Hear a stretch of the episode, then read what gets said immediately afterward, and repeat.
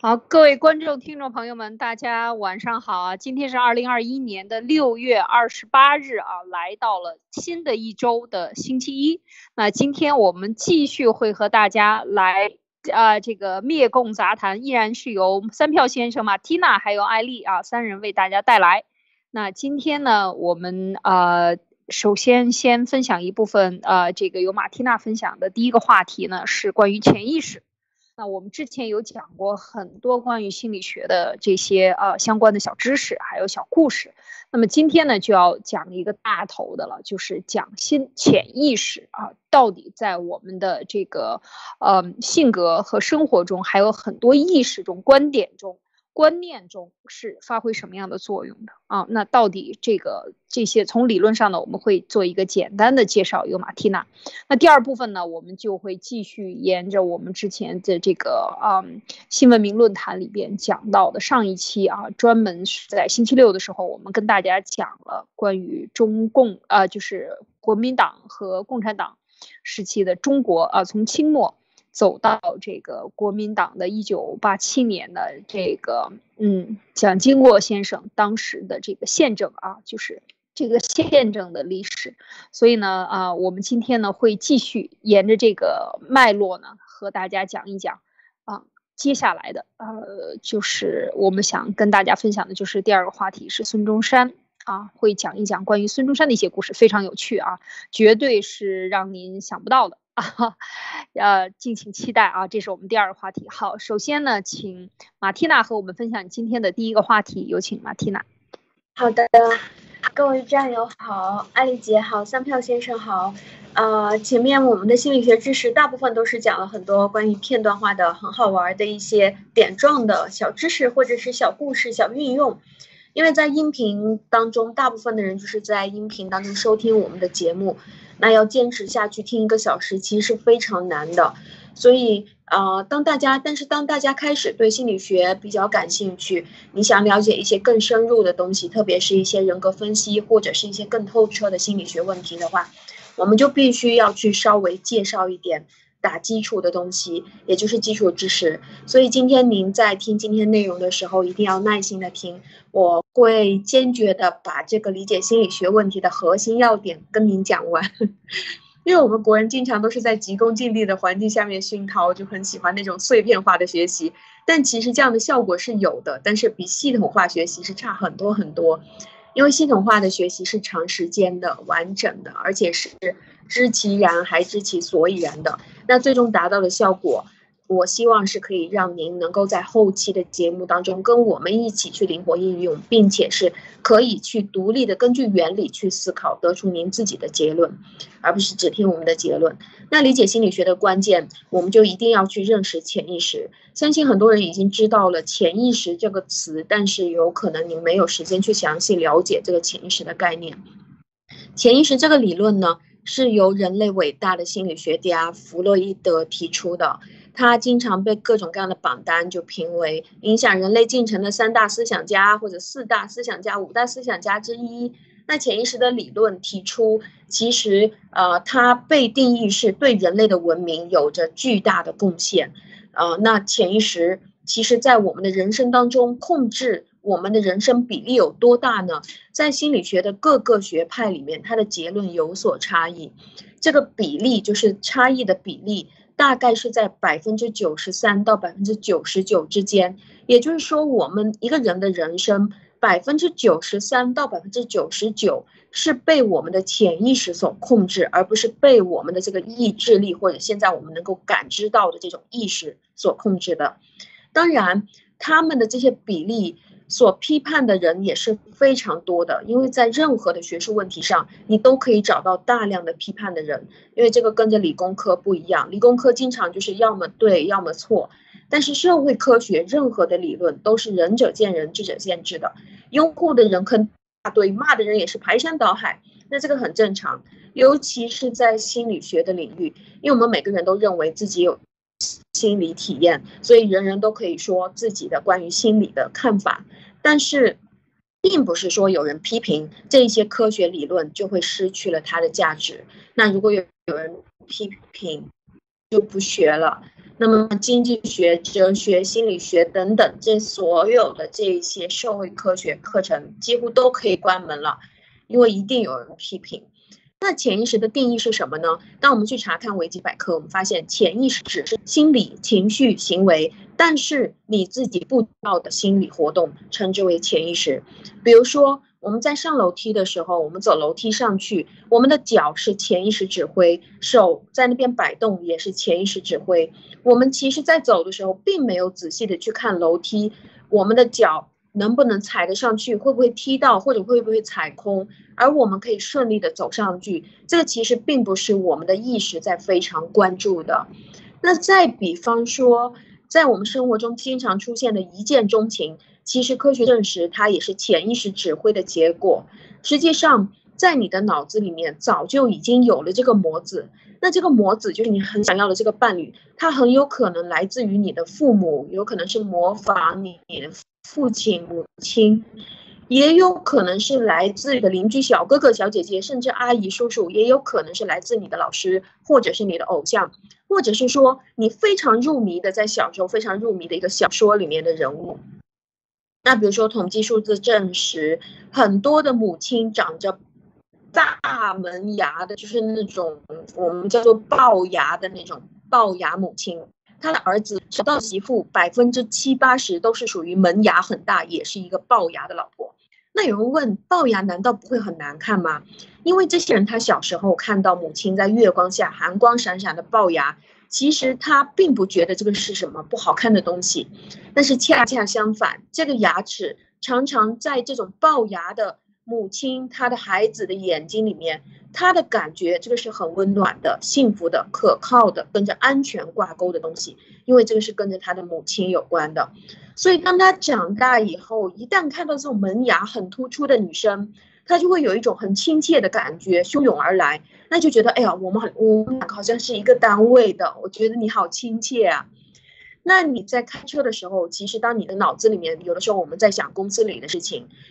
这个其实也就是说，我们的意识被公司里面的啊，或者公司里面的杂事带走了，于是你的潜意识负责帮你开车，所以你在这个过程当中不知不觉，但是会帮助你避红灯，能帮助开到帮你停车停好。但是这个事情我们其实不主张，因为风险很大。如果突然间有行人冲出来的话，有可能你会撞撞上。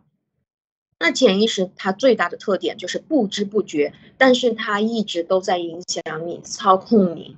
比如说，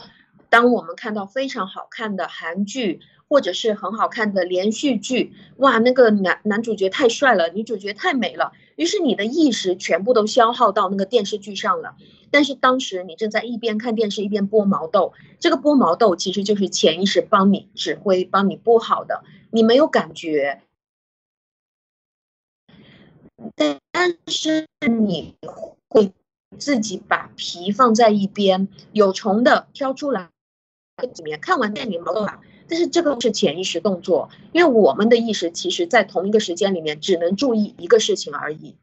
那潜意识在生活当中其实非常常见，影响我们的心理、情绪、行为，而自己不知道这个东西就是弗洛伊德所定义的潜意识。潜意识影响的范围在现在科学证实。它还包括更多的东西，就是控制我们人的基本生理行为，比如说我们的心跳是潜意识控制的，我们的血液流动、血压的高低，还有我们呼吸的频率。当然，呼吸频率是所有的潜意识，就是生理活动里面唯一一个我们可以去用意识去控制的。就是当我们现在专门去关注它的时候，我可以去控制我要呼吸的快一点、慢一点、深一点、浅一点。但是当我们不去管它的时候，它也会自己呼吸。还有免疫力的升降、新陈代谢的快慢，还有胰岛素的浓度、记忆啦，还有习惯性反应啦、梦境啦，还有我们平时所说的一个人的直觉，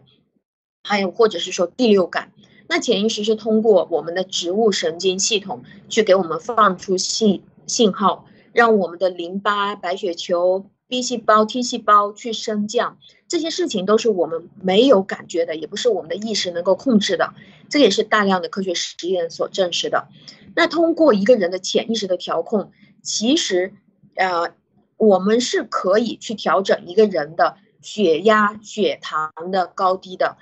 所以，如果是在听的呃一些听众，你曾经经历过催眠潜意识调整，或者是我曾经帮你做过催眠潜意识调整，那么你的血压、血糖，如果我曾经帮你调整过，我其实可以提示你，你完全可以用血压、血糖的测试仪去测试自己在潜意识调整前和后你的指标变化，你是可以看得到的。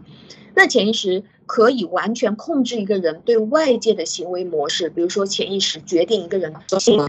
这个人是行动者还是一个思考者，这个都是一个几乎是差不多固定的东西。还有一个人是一个乐观主义还是一个悲观主义。那所谓乐观主义，就是这个人潜意识里面信息敏感点总是注意那些好的东西、有希望的东西。所谓悲观主义者，就是这个人潜意识的信息选择机制总是敏感在于那些坏事，或者是偏重于坏事。注意他去选择的时候，并不是他的意志力控制，不是我一定要去看好的一面，一定要去看坏的一面。而是他不知不觉的就这么关注到那个方向，所以他整个人的性格是总是会畏畏缩缩，或者他总是很积极。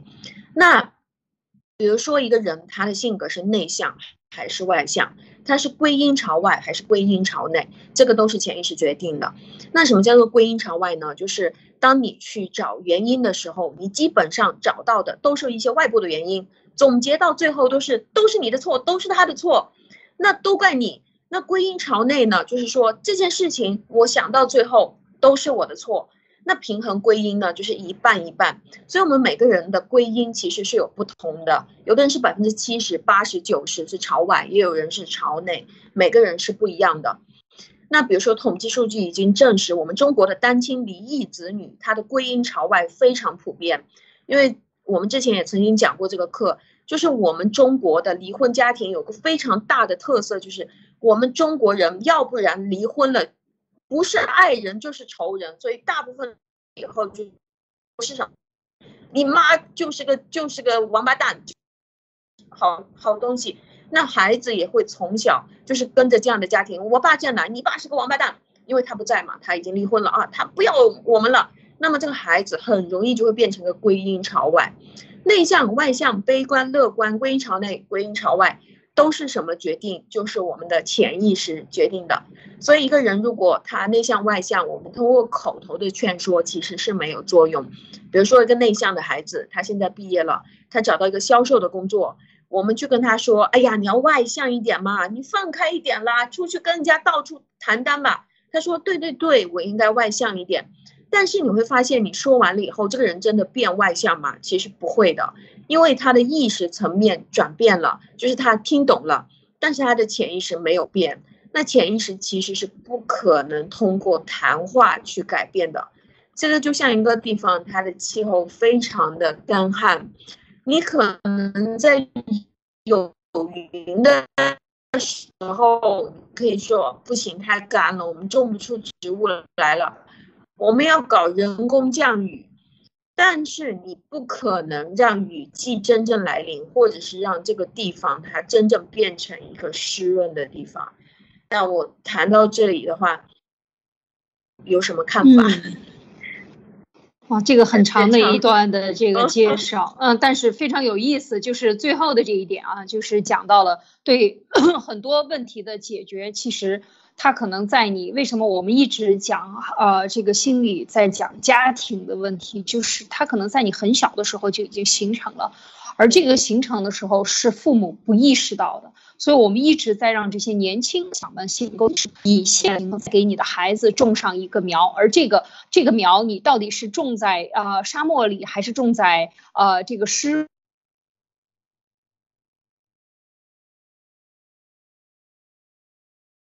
未来的这种改变啊，就是这种改变，就像刚才马蒂娜讲的，这个最后就是你可能能降雨，降一次雨，每一次降雨打炮弹上去，它是得有云的时候你才能降雨，对吗？但如果没有云，你根你你不可能制造一片云出来啊，这是个问题。所以我觉得就是说，刚才讲到的这个潜意识，其实它里边有很多很多的内容啊，这个内容挺多的，就是它去。就有很多问题是可能自己意识不到的。但最后，当然我们现在讲的是这个。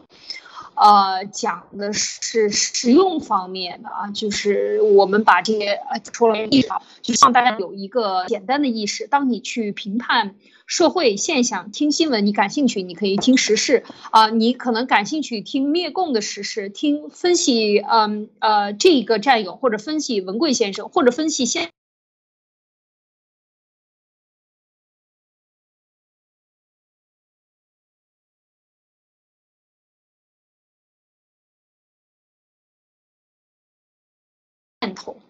去分析分析你的念头，或者是分析分析造成你不快乐的这些因素，它到底哪里来的？那这个时候，比如说你有很多的疾病，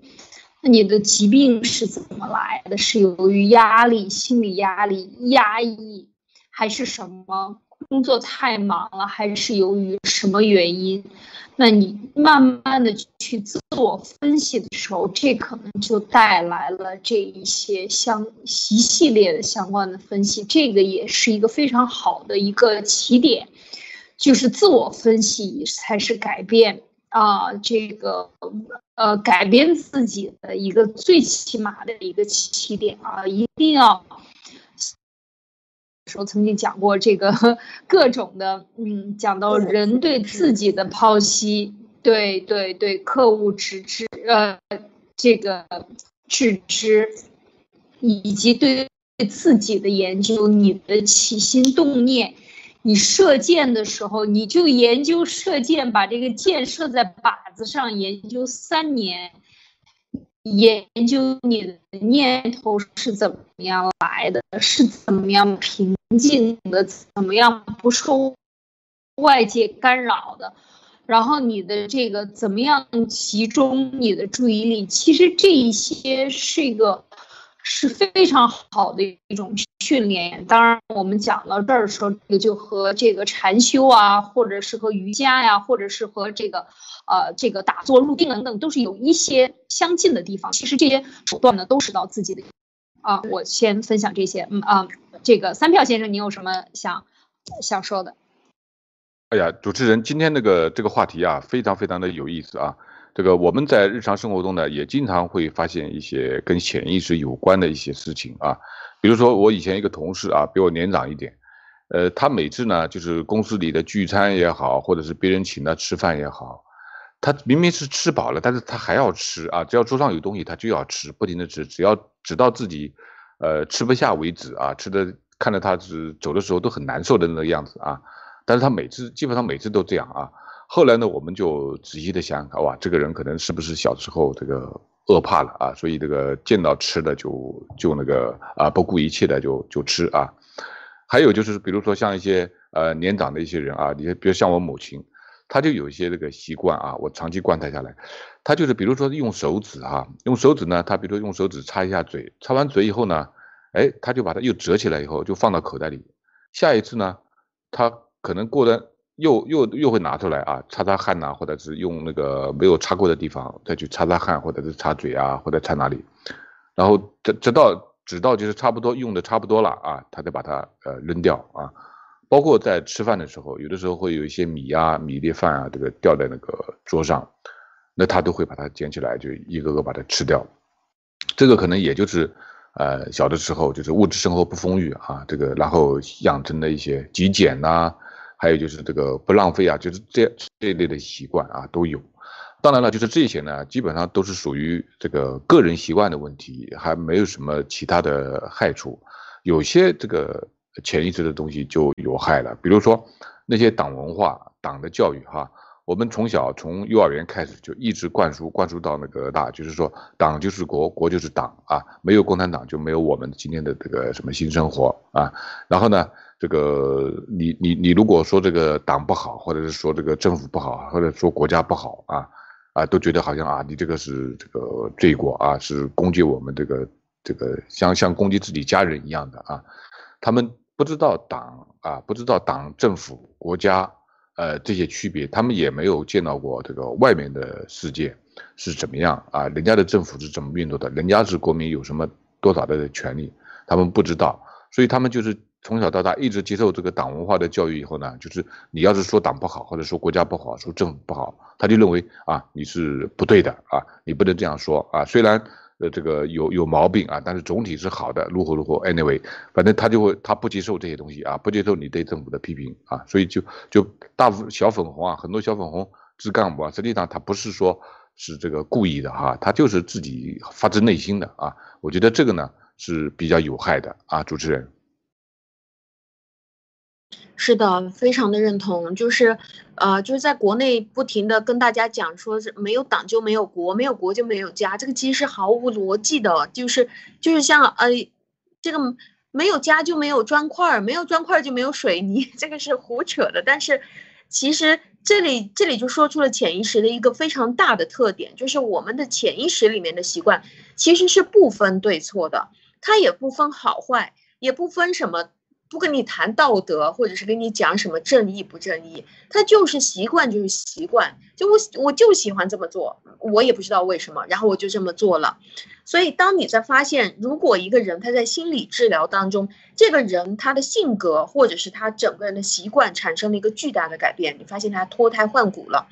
那么基本上。这个人都是通过了潜意识调整去达到的，而不是意识层面的灌输或者是跟他讲道理达到的。那潜意识调整其实是需要通过呃专业的潜意识调整技术，也就是民间我们曾经所说的这个催眠，但是在心理学的学术上面叫做潜意识沟通。要注意，催眠并不是催人入眠，大学或者是硕士或者是博士这个以上的心理学专业所提到的。催眠并不是让你去把你搞得睡觉的意思，而是在一个人意识收窄的时候，或者是在意识关闭的时候，潜意识打开的状况下去跟你的潜意识展开沟通和对话，去达到调整一个人的潜意识，去帮助你的潜意识更加完善，或者是帮你去消除那些原来所产生的那些创伤或者原来的痛苦。那潜意识决定一个人总体对外界的反应模式。其实也决定了一个人的总体情绪。刚才我们说到，有的人是悲观，有的人是乐观，这个并不是自己可以决定的。我今天要乐观点，我明天要悲观点，这个是无法决定，用意识决定的。那么，所以我们要特别注意情绪，特别是一个人深度的情绪，都是潜意识决定的。那严重的情绪问题，还有长期的一个人情绪的状况，这个就像气候一样，主要是潜意识决定的。比如说一个人失恋，他很难受，他想要自杀，那你去劝他，你说：“哎呀，算了吧，天涯何处无芳草啊，这个人不是什么好东西，你这个样子会有效果吗？”我不知道有多少人曾曾经尝试过，但是其实我告诉你，他会告诉你说，这个道理我是懂的，我也知道他不是什么好东西，他现在抛弃我了，但是我现在就是很想死啊。那为什么这个人他知道对方不是什么好东西，而且抛弃他，他还是会很难受，甚至很想自杀，觉得活着没意思呢？因为他知道这个东西其实是停留在他的意识层面。那我们做很多事情，也不是因为我们很讲道德，或者我们很有很有正义感，或者是很善良去做的，而是因为我们很喜欢这个就是情绪控制，或者是很习惯。那么。所以一个人懂了，他是懂在他的意识层面，而不是潜意识层面。但是情绪还有一个人最主要的行为都是由潜意识所控制的。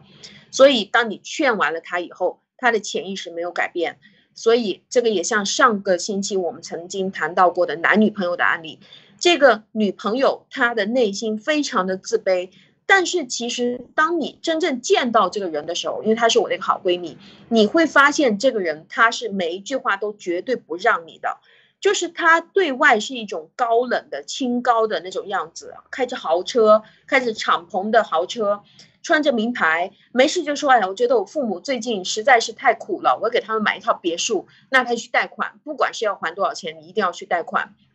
要的就是面子。”她跟她男朋友所说的话也是。你现在不喜欢跟我在一起是吗？那请你滚吧！我要跟你分手。经常说的话就是这个。那我们知道他在作，他在无理取闹，但是他的潜意识真正想要表达的就是我是有价值的。那么我，但是我其实是对自己非常自卑的。那我希望对男友表达的就是我很害怕你不在乎我，你长得那么帅，你看我们刚刚看到一个美女，你会不会喜欢她？不要我了？你现在还足够在乎我吗？我太害怕你抛弃我了，因为我真的好喜欢你，我真的好希望我可以一直都跟你在一起啊。那有人问我这个故事的结尾，后来不是这个男生就超帅的男生把他甩了吗？那么。真，他现在又去重新找了一个男生，而且马上就闪婚了。这个是他们之后的故事，所以这些话其实是没有办法去直接这样说出口的，因为他自己根本就不知道，或者是绝对不承认。你说，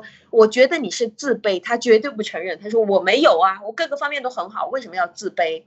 所以，当心理咨询师遇到这种严重的失恋问题，或者是当你判断它是一种非常严重的。啊，潜意识的问题的时候，心理咨询师不会跟他去在意识层面讲任何的大道理，所以我们要怎么做？我们就直接跟他进行潜意识沟通，就直接你 OK 躺下，我们开始催眠。因为道理他懂，但是懂在意识层面，但是严重的情绪还有严重的行为，长期的行为是潜意识控制的，所以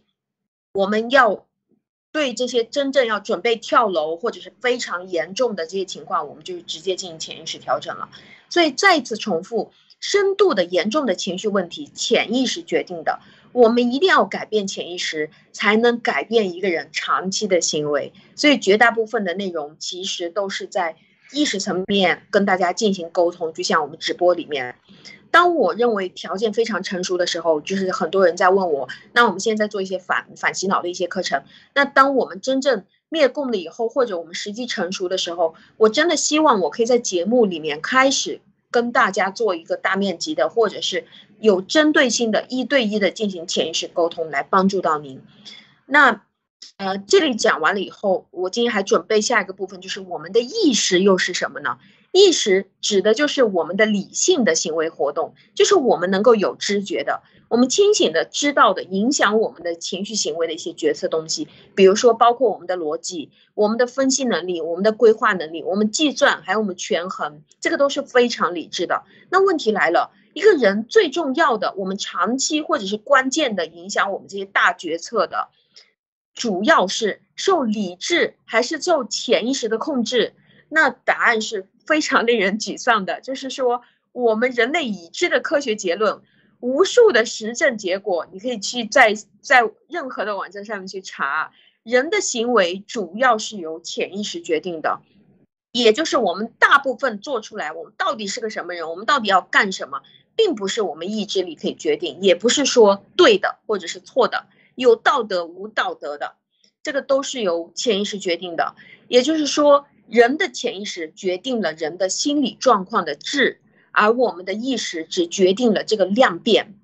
所以潜意识才是内因，意识只是一个外部因素，潜意识才是关键，而意识是次要的。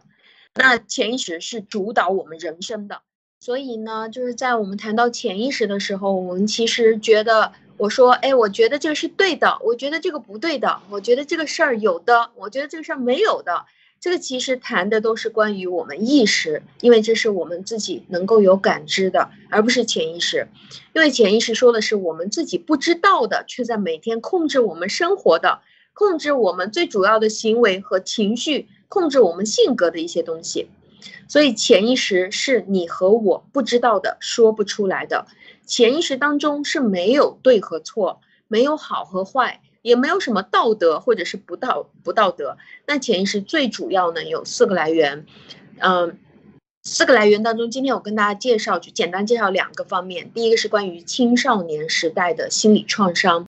第二个呢是关于青少年时代的重复信息导入。我们来举例子，比如说青少年时代，你的父亲出轨了。很，这个是在国内非常多的。那最后呢，跟你妈妈离婚了，把两个人就抛弃了。很多就是母女妈妈一个人带孩子，或者是一个人带男生。那么这个就是其实属于一个。人生涯当中的一个创伤，这个是会沉淀进你的潜意识的。那什么东西会沉淀进入我们的潜意识？就是我们意识无法接受的东西，就会沉淀进入我们的潜意识。我们可以把我们的潜意识想象成为一个电脑主机，任何我们曾经操作过的东西，或者我们曾经经历过的东西，全部都储藏在潜意识里面，什么东西都没有被丢掉。所以，当这个存呃创伤被沉淀进潜意识的时候，我们其实这类的人就是单亲的这种子女，很多的女生就会终身都和其他人比起来，她会高度的对于男性起这种怀疑心，就是当你是从小就是。你你意识层面非常清楚，爸爸把我和妈妈抛弃了，然后我，呃，我一个人长大，然后妈妈就是一直都在面前说爸爸太坏了，出去跟着找了坏女人，在外面结婚了。那么这个女儿长大了以后，是终身都对所有的男性产生高度的怀疑，这个是自己无法控制的，哪怕见到非常好的暖男，还是会觉得我会怀疑你。那这个和其他人比起来呢，他的怀疑性会更大，因为这个创伤的时期是时刻影响到我们的潜意识，是终身的。除非我们去调整这个创伤，或者是对在潜意识沟通的过程当中去把他这个创伤去掉。那有人说我不难受啊，我不觉得我父母离婚我很难受啊。那对不起，你谈的是意识，并不是潜意识。那有很多的人，你去问，哎，你父母离婚了，你难受吗？他说没有啊，我觉得挺好的呀。这个就是你在谈意识，啊，而不是潜意识。那另外的一个方面呢，就是说重复信息导入会进入青少年时期的重复信息导入会进入到我们的潜意识。这个就比如说我们从小看到大，就是电视啦、报刊杂志描绘的那种男女逛商场的镜头，基本上都是男的掏钱买东西，是吧？然后女的负责在那边心花怒放，哎呀，我喜欢这个，我要拿那个。就很开心在那边挑选东西，然后就拿着大包小包拿回家。那我们知道，在那个电视情节里面的话，是谁去提着那些东西，就是男生；然后谁去买单，也是男生。所以不断的输入，长期的一次一次的信息导入，男的买单，女的享受；男的买单，女的享受。当我们长年累月还通过周边的父母、邻居、同学、朋友，还有陌生人。他们的说话，他们的示范，还有这个杂志小说不断的灌输，就会形成我们每个人一个重复导入的潜意识。不知不觉的，你就会发现，在逛商场的时候，大多数都是女人非常喜欢，就是女人头痛的时候去逛商场，逛一逛这个头就松了，就感觉哎呀，哪怕今天没有买什么东西，就觉得哦好有点舒服。这个男生就不一样，正好反过来。头本来不疼的，陪着去逛了几圈商场，本来没没买东西的，哎呀，这个头越来越疼。你逛吧，我在旁边坐一下，就受不了了，很疲劳。那很多男生一逛商场，心里非常疲劳。那为什么男生逛商场会那么疲劳？他并不是说我跟你讲道理啊，我今天不买东西，只是来看一看，这个是没有用的。他自己也说不清楚。你说，哎，这个东西是你长期的严重受到无数次心理暗示。他说我没有这样想啊，我不是这样觉得，我就是今天想玩手机而已。我今天刚好有有哥们儿在跟我说话而已，所以我在这边坐一下而已。那么这个就是说潜意识的指挥，因为潜意识已经被暗示成了商场是一个女人享受、男人破财的一个地方，而且破了财以后还要耗费体力的一个地方。当然会有特例，就是我们每个东西统计科学都会有特例的出现的。但是如果假设我们这个地方的电视、杂志、网络、报刊出现的镜头都是男的在那边兴高采烈，哇，亲爱的，我想要这个，哎呦，那个我也喜欢。女人在里面买单，然后女人在那边提包包的话，那么相信这个社会里面就会出现男人一头痛就跑去逛商场，哪怕不买。那女人一头痛跑到商场，头很痛，浑身不舒服，想回家，这个就是重复信息导入，会影响我们的潜意识，会变成我们的潜意识。那我再讲完这两点，不知道两位什么看法？相当的这个认同，因为我在想，共产党就是这样的，到处铺天盖地的，在路口、街边、地铁口、地铁里。今天我看到北京的地铁，连地面上、墙体上都是铺上了红色，就是告诉你你是血色的基因，你要庆祝七一党庆，你所有的一切没有爹亲娘亲都不如党亲。它是就就像刚才三票先生讲的这个案例一样，这个小粉红它是潜意识培养出来的，这是最没有成本的，你只需要把命令下达下去，所有的电视台加班加点，机器啊宣传机器转起来。他按照你的内容去宣传，然后你整个制造的这一批共产党的这个呃粉红们，他就是基本上没有什么成本，在这种制造下，这就是潜意识。我觉得他很难，就是在你正常思维下，能够意识到。我觉得我的这个侄子、侄女、外甥什么的，很多有一些朋友的孩子都在国外读书大学，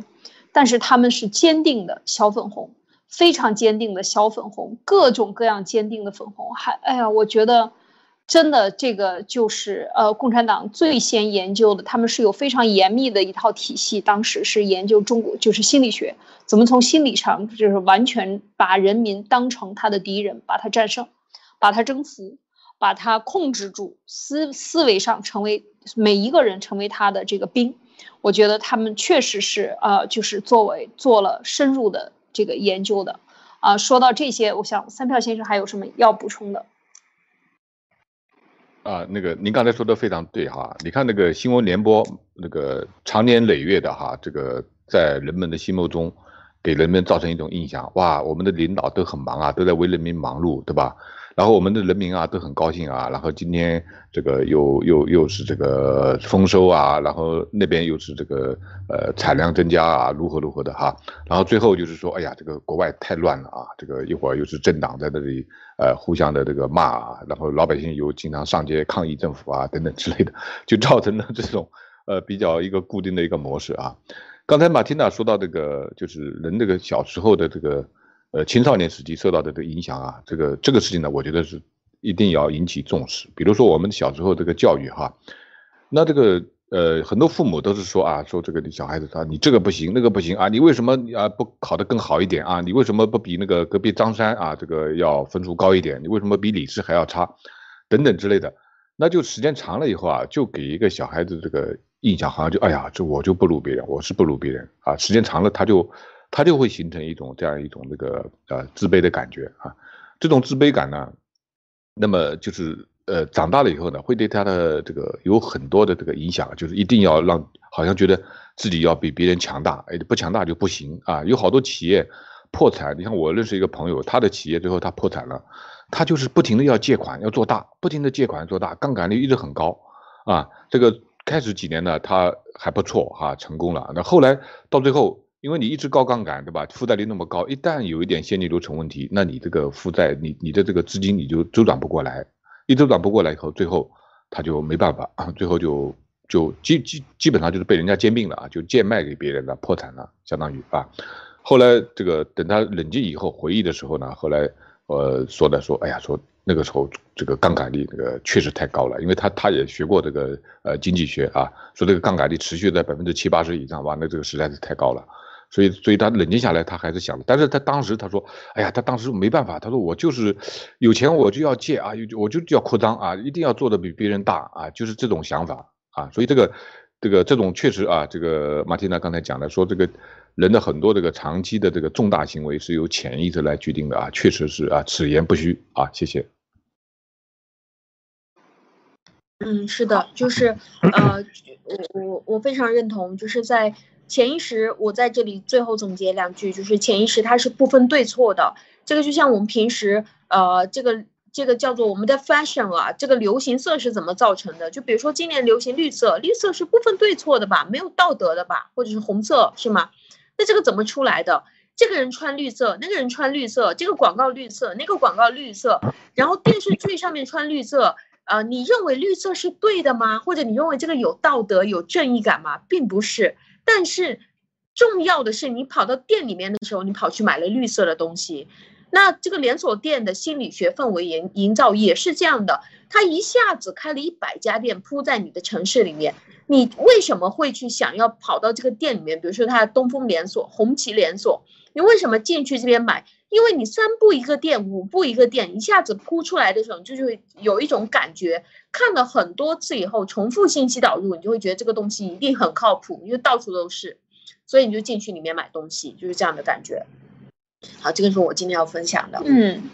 是啊。这个潜意识这个话题其实是很大的一个话题，我们今天只是刚刚展开一点。然后三票先生和这个马蒂娜刚才特别讲到的潜意识青少年时期的心理创伤，非常值得我们重视啊！就是在青少年，就是青春期之前，十三岁以前，十二三岁以前，可能就完成了你一生的心理定型。所以我们的父母，为人父母的，为人家长的，一定要重视这个阶段对孩子的培养。那现在想一想，这个中国社会这么高的离婚率啊，几乎就是超过一半的人都是结婚离婚，结婚离婚。现在的年轻人，那你这种不稳定，你给你的后代带来什么？就是每一个人都应该真正的静下来，在你浮躁的这个尘土飞起来之后，落在地上的时候，一定要静下来想一想，你想要什么样的生活，什么样才是。的生活才是你真正的这个想的啊，其实这个是要给你的孩子留下的，所以我们都应该去啊重视这一点。好，这是我们今天的第一个话题。那接下来的第二个话题呢，就是我们今天来谈一谈宪政之后的这个话题的第一个，就是讲一讲孙中山。啊，这个呢是由三平三票先生给我们带来啊，关于这个孙中山的。呃，继蒋经国之后呢，呃，我们昨天啊前天已讲到了，那孙中山先生是什么样的一个情况呢？我们也做了一点简简单单的这个呃剖析。那今天呢，请有请三票先生给我们做详细的解读。好的，大家好哈。我们前几天讲到了中国这个宪政民主的这么一个过程啊，从那个一八九八年的戊戌变法开始啊，就开始。争取这个宪政民主啊，做了很多努力。那么一直到一九八七年，蒋经国先生在这个台湾开放党禁报禁，那么台湾呢实现了这个宪政民主。但是台湾呢毕竟是一个小岛啊，这个我们在整个中国大陆上面呢，实际上还是笼罩在一个专制，而且这个专制呢，啊越来越厉害啊。那么我们在这个过程中，我们讲到了这个一些重大的一些事件啊，我们认可了。就是讲到了这个，一个是宋教仁，一个是陈炯明啊，这两个人呢，就是为什么为什么有很多人比他还要显赫啊？像毛泽东啊，什么这个蒋介石啊等等啊，就是孙中山，比他还要显赫。但是我们一定要这个着重的介绍这两个人呢，因为从这个我们这个文明的角度啊，这个宪政民主争取文明的这个角度来看这个历史的话。啊，其他人做的事情呢，都是呃，怎么说呢？就是虽然很牛逼啊，但是不文明啊。这个追求文明的、追求民主、追求宪政民主的，真正在做事情的，而且那个极尽成功的，就是这个宋教仁和这个陈炯明。那么他们两个人呢，这个之所以最后我们立这个民主宪政啊，这个擦肩而过啊，这个一步之遥，或者说就是这个呃呃，就是。怎么说呢？就是我们曾经离民主那么近啊，那么近，但是呢，就是最后我们又擦肩而过了啊。这个里面呢，和一个大人物是有很大关系的啊。那么我们今天呢，就讲讲这个大人物的这个故事啊。那么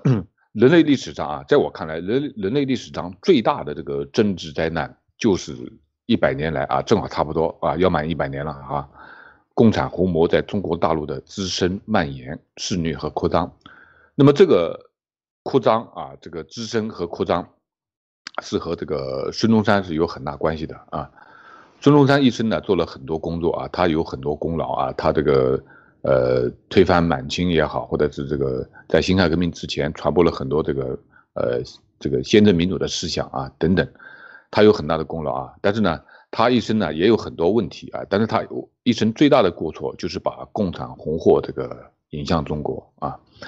那么他呢？你看啊，这个我们可以分析分析他的一些其他的一些事情啊，比如说，他以前在海外这个就开始在海外闹革命的时候啊，大家都知道他是募捐啊，募捐就海好多海外华侨都纷纷的向他这个募捐啊，但是他这个募捐呢，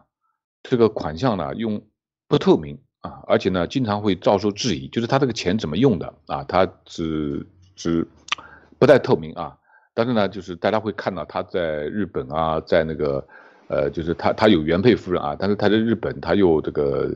又讨了一个小妾了，对吧？后来啊，反正 anything 呃，anyway 很多事情啊。那么这个呢，就是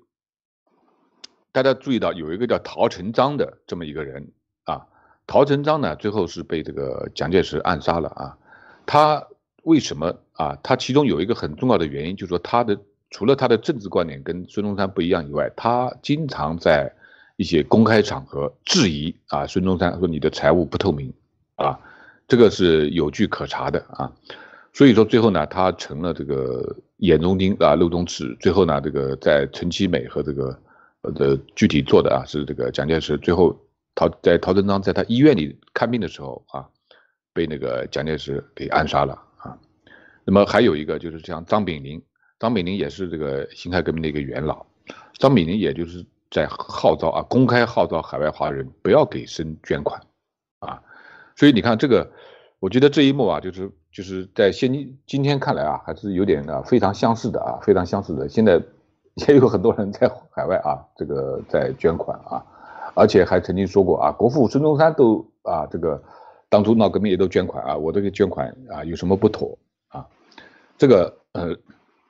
这是一个方面啊。另外呢，他还有一些独裁的倾向啊，就是说，当他在这个辛亥革命以后，当他最后这个被袁世凯这个斗败了以后啊，他就流亡到日本，然后在日本呢，组织了叫中华革命党啊。他在组织中华革命党的时候呢，他要求所有的党员啊，这个把手咬破，按血印啊，血印，这个这个就是签就相当于签字画押啊，要宣誓。向他个人效忠，啊，向他个人效忠，他有他有这种有这种情，有一种意识啊，有一种意识啊。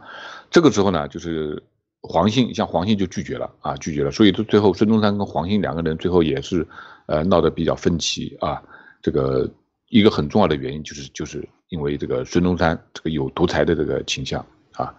当然前呢，呃，上一次我们也讲到了他和宋教仁和陈炯明的这个不和啊。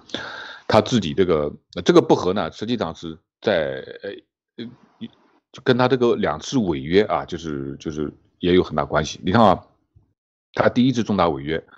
就是辛亥革命发生的时候呢，这个按照同盟会一开始的组织大纲啊，最初的组织大纲，他是要实施总统制的啊，而且要有一个过程，就是说呃要有一个军政三年啊，这个训政六年。啊，他他一开始叫军法三年啊，约法六年，最后这个九年以后再实行这个呃宪政。那么实际上前面这个九年就是怎么说呢？就是孙中山实际上是为他自己量身定做的，他觉得自己他要做九年的总统啊，然后再去搞这个宪政改革。那么跟慈禧太后一开始说的那个十年以后再搞宪政，那是有点很像的啊，很像的。但是当他这个当时呢？宋教仁呢，就是跟他的意见就不一样。宋教仁就是说要搞政党政治，搞这个主阁啊，内阁制，对吧？内阁制，然后就是就是在政党的议会里面选举，然后产生内阁啊。他们一开始呢意见是不合的。那么一开始啊，孙中山的意见占占主导地位啊。那么当这个孙中山在南京啊，辛亥革命这个打响以后啊，他在南京成立了一个中华民国这个临时政府，他做临时大总统的时候呢。他那个时候还是实行那个总统制的，但是后来南北议和以后，他们当中有个约定，如果袁世凯把清廷逼退的话，那么他是要把这个职位让给袁袁世凯的。那么当他们最后一看，哇，要把这个职位让给袁世凯以后呢，孙中山又改变主意了，他又搞了一个中华民国临时约法。这个临时约法里面呢，就是搞内阁制，对吧？他就就是这么几天他就变了啊，原来是总统制，现在内阁制，而且这个里面呢，是他和宋教仁一直。是处于这个这个就是政治观点不一致的这个状态啊。那么你一搞内阁制，对吧？那么宋教仁一直在提倡内阁制，所以说宋教仁这个时候就开始唱主角了，他就把同盟会和其他几个小党合并，成立了国民党啊。所以说，真正的是国民党最早的创始人啊。当然这个呃前面打基础的孙中山做了很多工作啊，但是从法律上来说，宋教仁是国民党的第一任理事长。啊，当然后来他们改叫总理，所以说孙中山一直叫总理，总理就把这个称谓就给给了孙中山。但是第一任的理事长是宋教仁，那么他确实很成功的在这个议会选举里面获得了绝大多数这个席位，他就是已经准备上去做这个总理了，后任总理了，最后被暗杀。所以说。这个当然，最后也有人怀疑这个这个后面那到底是谁？因为得利的最大的是孙中山嘛，对吧？因为孙教仁当时他只有三十一岁，他要是三十一岁就做总理，他可以做做好多年啊，是二十年、三十年他都有可能啊。但是那个时候孙中山啊，包括袁世凯都已经五六十岁的人了，对吧？所以他们就是将来的前途肯定是这个宋教仁他们只会在这个历史上唱主角啊。所以说最后他一下子被这个在上海的火车站被暗杀啊。这个是导致了一个一个悲剧，那么另外呢，就是孙中山第二次违约呢，就也就和这个陈炯明有关系啊。当这个呃，当时就是在一九二一年之前哈，这个中国这个军阀混战啊，这个一会儿这个谁当总统，一会儿另外一个当总统啊。那么这个时候呢，呃，孙中山呢就就就到广东去啊，就是号称要搞这个护护法，就是护这个中华民国临时约法护法运动啊。然后到广东，然后准备呢组织广东的力量呢要往北边打啊，往北边打。那么这个时候呢，大家也说，就是好多人都说啊，说不要打了吧？你看一个国家两个总统，这个不合适，对吧？不合适。那么孙中山就说说，如果徐世昌啊，当时北方的总统是徐世昌。如果徐世昌辞职，那我也将辞职啊，然后国会大家再重新选啊，选选上谁是谁，对吧？他可能是估计徐世昌不会辞职啊，结果后来徐世昌呃，因为他毕竟是北洋的啊，这个呃元老哈，他说好行，那我辞职啊，我辞职。结果他辞职了以后，孙中山不兑现诺言啊，他继续当这个非大总统和大元帅，继续这个北伐啊，当然最后。陈炯明他们就是搞的想搞联省自治，因为孙中山他是一个光杆司令啊，他下面呢他没有这个部队啊，各省的部队不听他的啊，什么唐继尧啦什么啊都不听他的啊，最后呢陈炯明也不听他的，不听他的，最后呢就引发了这个永丰永丰舰事件啊，最后呢孙中山没办法，他最后逃到了这个就是自己一个人跑到上海去去住了啊，这就引发了后面一段的故事，但是我们就从前面的事情来看呢，就说孙中山这个人呢，呃。他虽然后面啊，很多人给他这个带上很多的光环呐，这个是国父啊，又是如何如何的，但是你要仔细去看他的一些细节啊，他是有很多很不堪的一些事情的啊。这个主持人，呃，你们可以讨论一下。说到这一点的话，我我觉得就是说很清楚啊，就是呃，孙中山在就是在这个变法辛亥革命，你看我们讲。讲到的这个就是前五年到十年，或者前两三年的时候，这种大变化，在这种混乱当中，孙中山还是非常有经验的。他是非，所以我们说当政客的没有，没有什么，没有什么对与错的观念。你只要赢了，你只要在最后赢了，你他就认为是对的。所以有的时候这个政客他想为自己留下好的名声，他的这种不择手段，或者是说不啊按照诺言去做。事情往往啊，就是最后是是，就是大部分都是这样的，可以看出来，包括孙中山也是。您刚才讲到的这个大总统，两次的，就是都是在总统位子上，就是说都是跟总统有关系，就是他不愿意放权，他从内心不愿意放权，所有的谈判和协议都是让他掌握权力的一个手段。这个就和现在的中共其实很像，他和美国签协议，和英国签。协议的最终目的就是我要搞死你。当然，他当时的孙中山，他的这个目的就是要真正的要把权力大一统。我觉得这个是非常清晰的，就是像刚才三票先生讲到的，这个就是在当时是这样的。那么他这个其实到呃一九一一年到一九二一年这十年间的这种动乱啊，就是其实孙中山他没有一个。没有军队啊，完全最后就是这个蒋介石给他做护法，保保了他，等于是这样的一个做法。就是说，事实上这种在混乱当中，我觉得最关键的，在现在也能看出来的，第一个就是募捐。其实文贵先生都讲过，他非常他认为，呃，民国就是。呃，就是民中华民国当时的最大的问题就是孙中山到处许诺，是吧？还记得吗？他也是讲过这个问题。孙中山就是跟所有人在谈判，他利用所有人的势力，他在中间进行这种力量的平衡来谈判，来获取。然后另外呢，还有就是募捐，他得靠钱，因为所有的战争和最终的那个赢靠的是实力。所以在这一点上呢，就是我觉得现在就非常有借鉴作用了。所有在搞募捐的，我们看看他们在干什么。另外呢，真正的像新中国联邦啊，就是爆料革命在搞的，他为什么能够呃，就是说吸取当时的这个，我离我们最近的历史就是这一段历史了，能吸取这一段的教训，觉得就是实力的问题，你必须得自己能够不依靠别人，能够取得这个。胜利，当然现在的困难，中共的势力已经远远大于当时的这个各种势力的总和了，应该是这样讲，这是我的一个理解啊。那马蒂娜，你你觉得呢？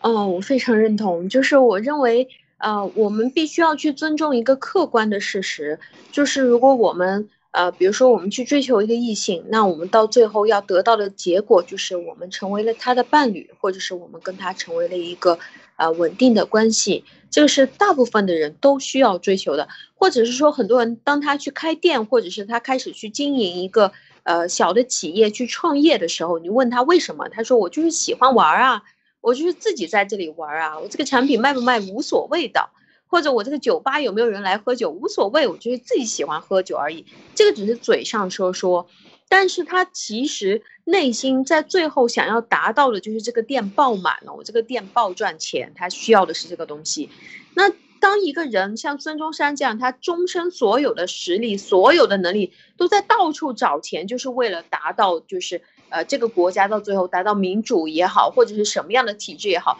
就是为了打下这个江山的话，他一定不会到了最后说，哎，我拱手让给别人，一定不会这样做的。我们不要去假设，在我们的人群当中最厉害的这个跳出来的人，他到最后得到的结果是他什么都不要。那我们是在假设他是一个傻瓜。所以，当文贵先生告诉我们，我们爆料革命到最后，我们要变成去监督这个政府的一个机构，我们去监督接下来这个政府如何去选举，是否已经达到民主的时候，我认为他的这个假设是有这个支撑的，是真正有可能性的，而不是说。很多的人他说，哎，我就什么都不会啊，我就是想要推呃推翻现在这个政权，然后我什么都不想做啊，那我觉得他很有问题了。嗯，是啊，这个孙中山在这个三年军政六年训政这个这个一提出来的时候，在他一开始就提出这个的时候，其实就很有问题了，就是说他的目的性很强，不管他怎么绕。他都是为了一个核心然后，就是打江山、做江山。刚才我非常认同马蒂娜讲的，这是一个骨子里的东西，他没有改变，或者他实质上走到最后，当权力就在眼前，或者权力就在手上的时候，他是不愿意放下的。这个是一个非常根根本的东西。这个当然潜意识里，咱们怎么分析分析？没有分析，但是就是说，呃，你要清楚的告诉别人你的目的是。是什么？这个是很难的，所以能够像当时的这个像呃陈炯明说，我就是为了最后咱们把这个宪政做好了以后，我们各管一摊，各自管各自的，最后我们形成自己来选出一个像这样的，然后能够。非常清晰的知道自己在做什么，而且对自己的欲望和目的、个人的欲望和目的有非常强的自控能力的这样的人，他是非常少见的，就是守规矩的。但事实上，往往是不守规矩的打败了守规矩的。三票先生，对对对，你要从这个刚才马蒂娜说的心理分析上来说，你看啊，这个孙中山年轻的时候呢，曾经这个去见过这个。呃，李鸿章想跟他谈这个革命的思想，结果呃，李鸿章没理他。这个毛泽东呢，这个当时在北大图书馆里做管做管理员啊，那些这个什么胡适啊，什么那些这个呃蔡元培啊，那些大的大佬们啊，在旁边议论事情的时候，就呃也没把他当回事儿啊。轮不上他说话。对对对，所以这些人呢，年轻的时候受过刺激啊，然后就然后就想了啊，哼。当初你不对我不理不睬啊，我以后让你这个高攀不上啊，就就就是这样。所以说，他们一定要这个，是吧？一定会会有这种心理。毛泽东肯定是有这种心理的，他是当时是被很多这些大家看不起的，理都不理他，还训过他呢啊。对对对，曾经他曾经他为什么后来整张国焘整的那么厉害？就好像据说是张国焘有一次和谁在那个呃北大图书馆里面，张国焘是学学生嘛。这个在里面讨论事情，然后毛泽东过来，他就跟他打个招呼啊，然后就就不理他了。毛泽东在边上站了一会儿，又没去，然后又又又讪讪讪的跑掉了。所以这个这个仇记的，最后就把张国焘赶的这个呃这个无处藏身啊那种感觉啊。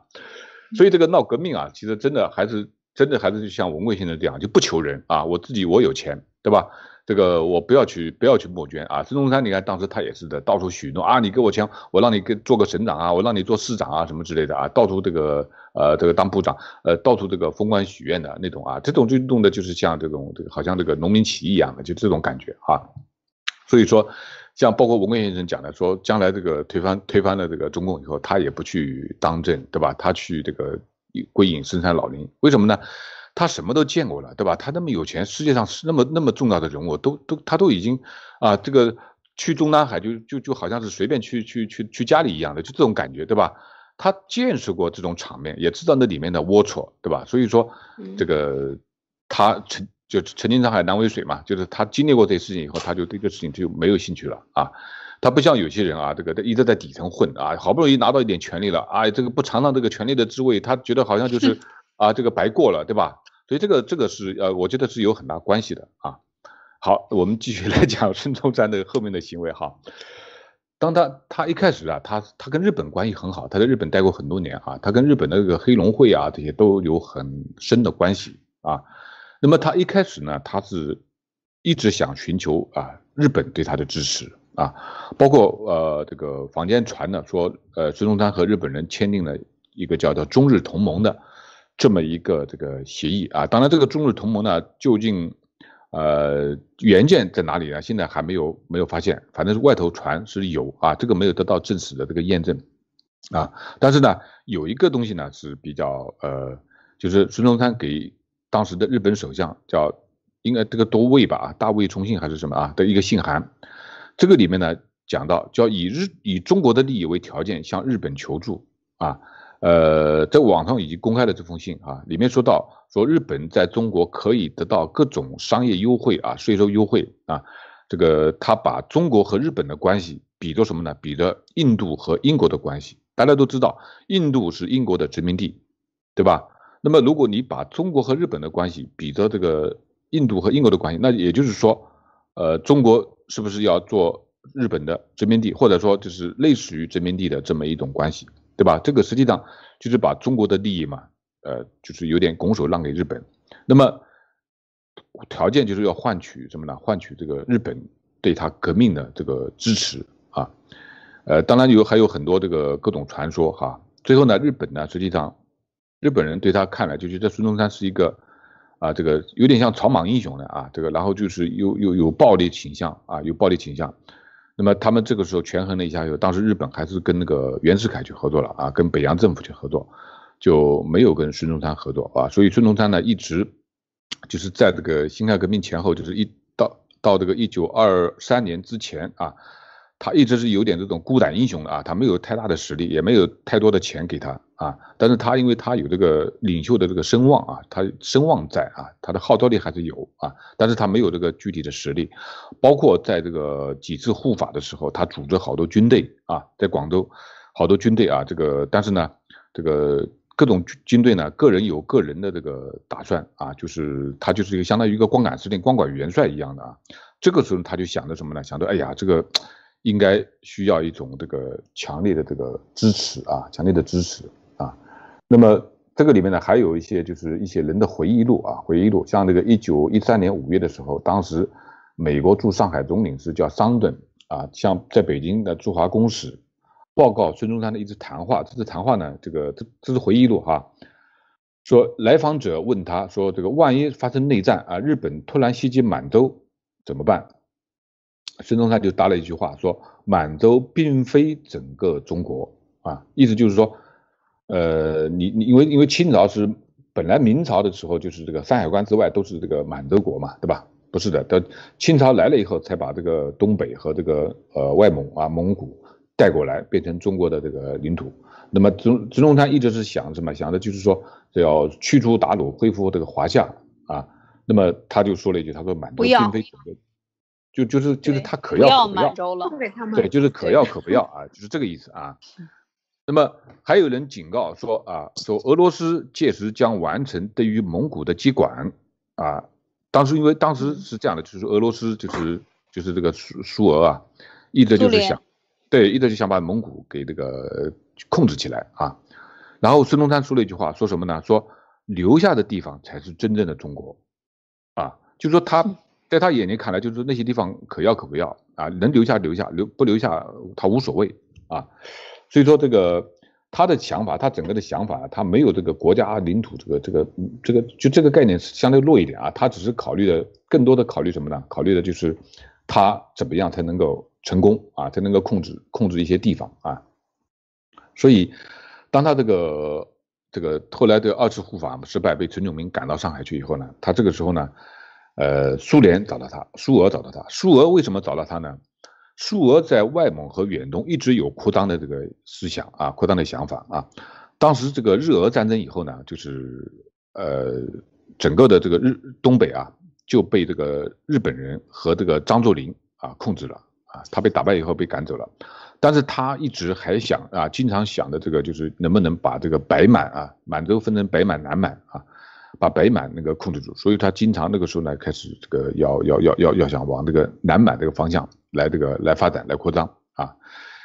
呃，另外就是外蒙啊，外蒙呢就是段祺瑞执政的时候啊，在这个一九一九年，当时这个苏俄已经开始就是这个呃控制了这个外蒙，而且外蒙当时有人提出独立啊，决绝独立，但是。段祺瑞就派的徐树铮啊，徐树铮就带着一个师的部队就到那个外蒙，就把外蒙整个收复了啊，整个收复，收复了以后呢，当时他们已经放弃了这个这个独立啊，放弃了独立，接受这个中华民国的这个管辖啊。那么后来后来因为这个当时中国内部呢也是在在内战嘛，对吧？这个军阀在混战，徐树铮就回来了，回来以后呢，这个外蒙呢又被苏俄驻军了啊，又又驻军又驻军进来了啊。那么这个时候呢，就是，但是呢，北洋政府一直是就是就是抵抗的，就是对东北的这个这个，包括张作霖啊，包括这个就是北洋政府对这个东对东北也好，北满也好，还有就是外蒙也好，都是强调这个控制权啊。那么这个时候呢，就是苏俄他有这种心思，就是说他要把这个中国弄分裂了，弄分裂了以后，他才能够有所啊这个在外蒙和东呃在北满有所有所企图。啊，所以这个时候呢，正好苏俄就开始，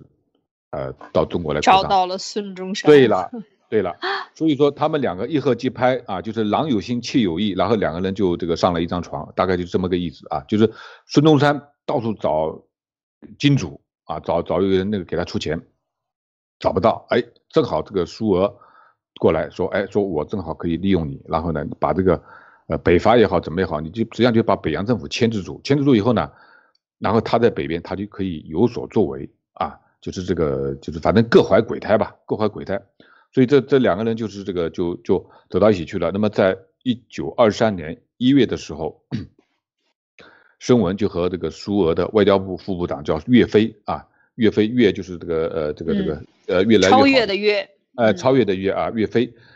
呃签署了一个对孙岳宣言啊，所以这个宣言里面呢，就是说。虽然苏联同意说啊，苏苏维埃制度不适合中国啊，放弃了不平等条约啊，放弃外蒙独立啊，但是呢，他就是说这个呃，保证苏俄对他的对孙中山的援助，他保证他做保证啊。那么孙中山就同意了，就是说你虽然这个就是说外蒙部队，但是他他居然同意苏俄在外蒙驻军不撤。你想看这个他驻军在那里一直驻军，实实际上就跟独立没什么两样嘛。对不对？对，一一直住到一九八九年啊，一直住到苏联苏联这个解体才才撤。这个这一段历史，原来我们谈过，就是讲过这一段非常可怕的这个，就是对您继续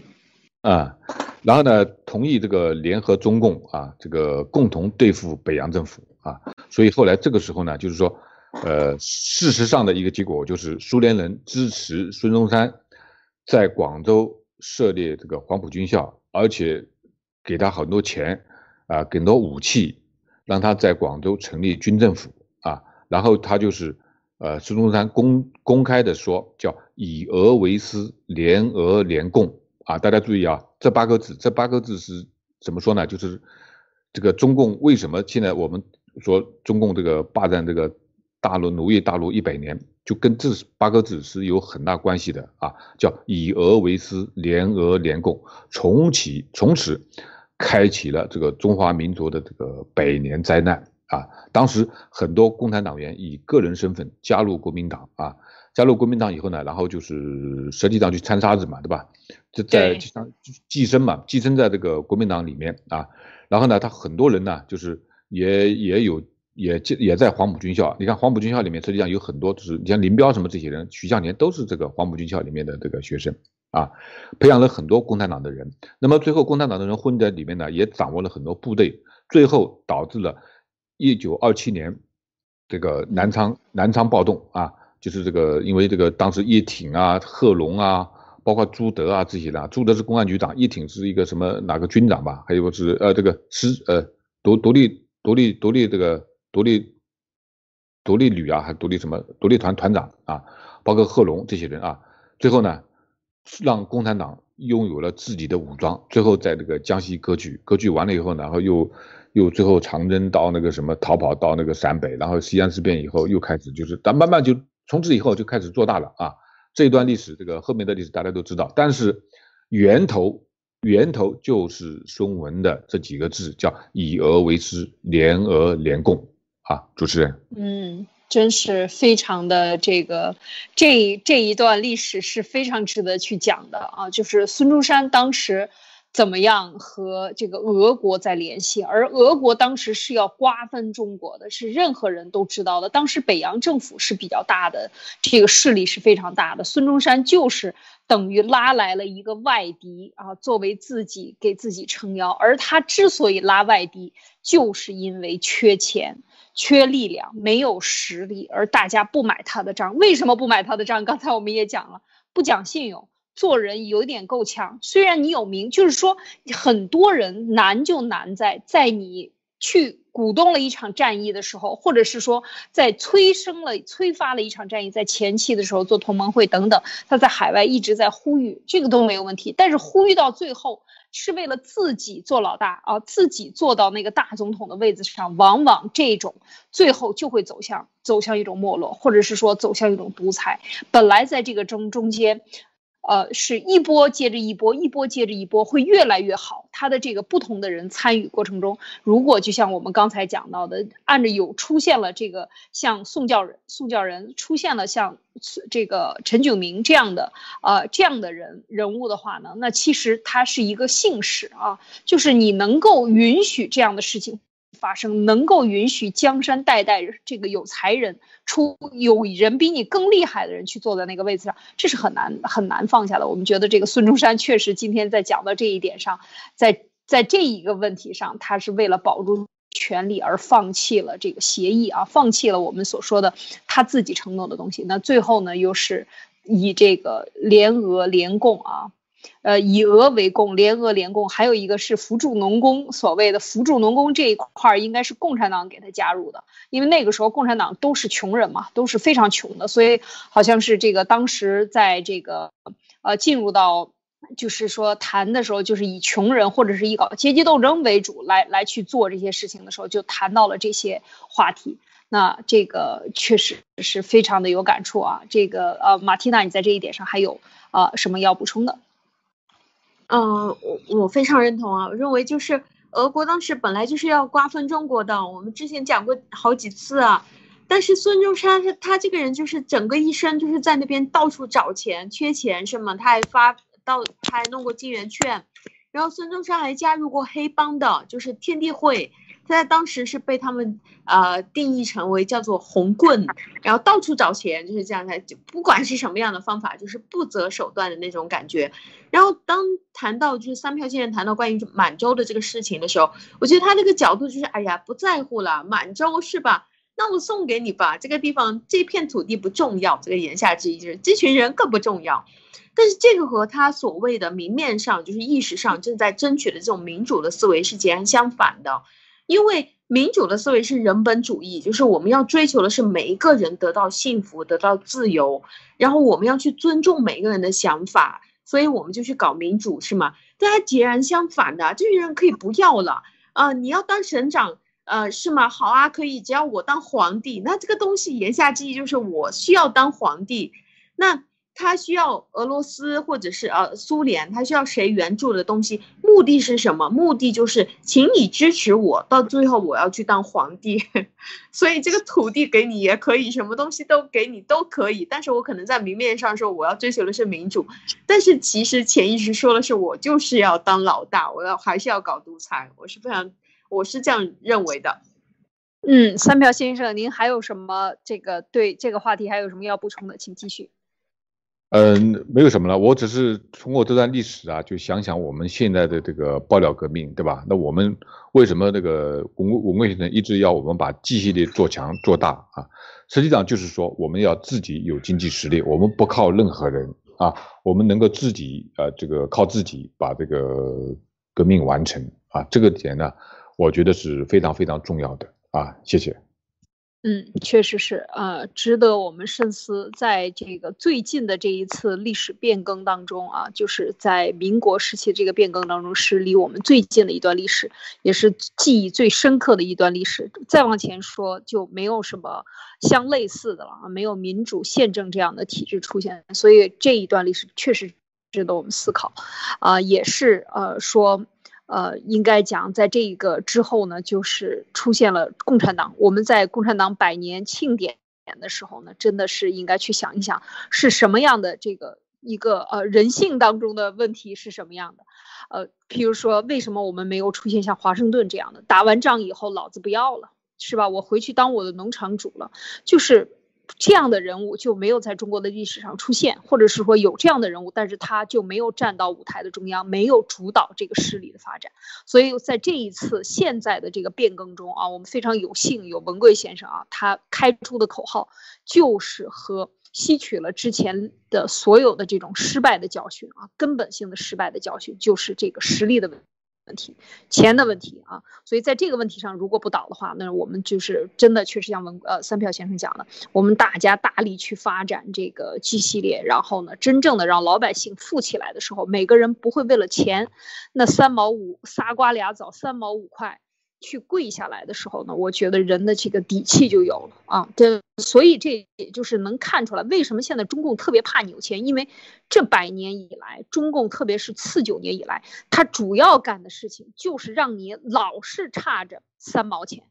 就为了你差的那个三毛钱也好，三块钱也好，你去跪下来，你去拼命的跪，你以后就是差三十块，然后就是三百块，你永远就差那么一点儿。所以你就一直都是跪着哈，所以这个心理战啊，这是一个心理统治阶级的心理心理术啊，所以我们看到这一点，就是反过来想，真的是应该克服掉它。而这一次呢，这个真的是在胜利在望之前，我们真的要冷静，要去想一想历史，去看一看我们应该怎么样去做，每一个人应该做些什么，好吧？那今天的分享就到这里，希望给大家带来一些思考啊，也希望您给我们留言。点赞分享，好，今天的灭共杂谈就到这里，我们明天再见。再见，再见，再见。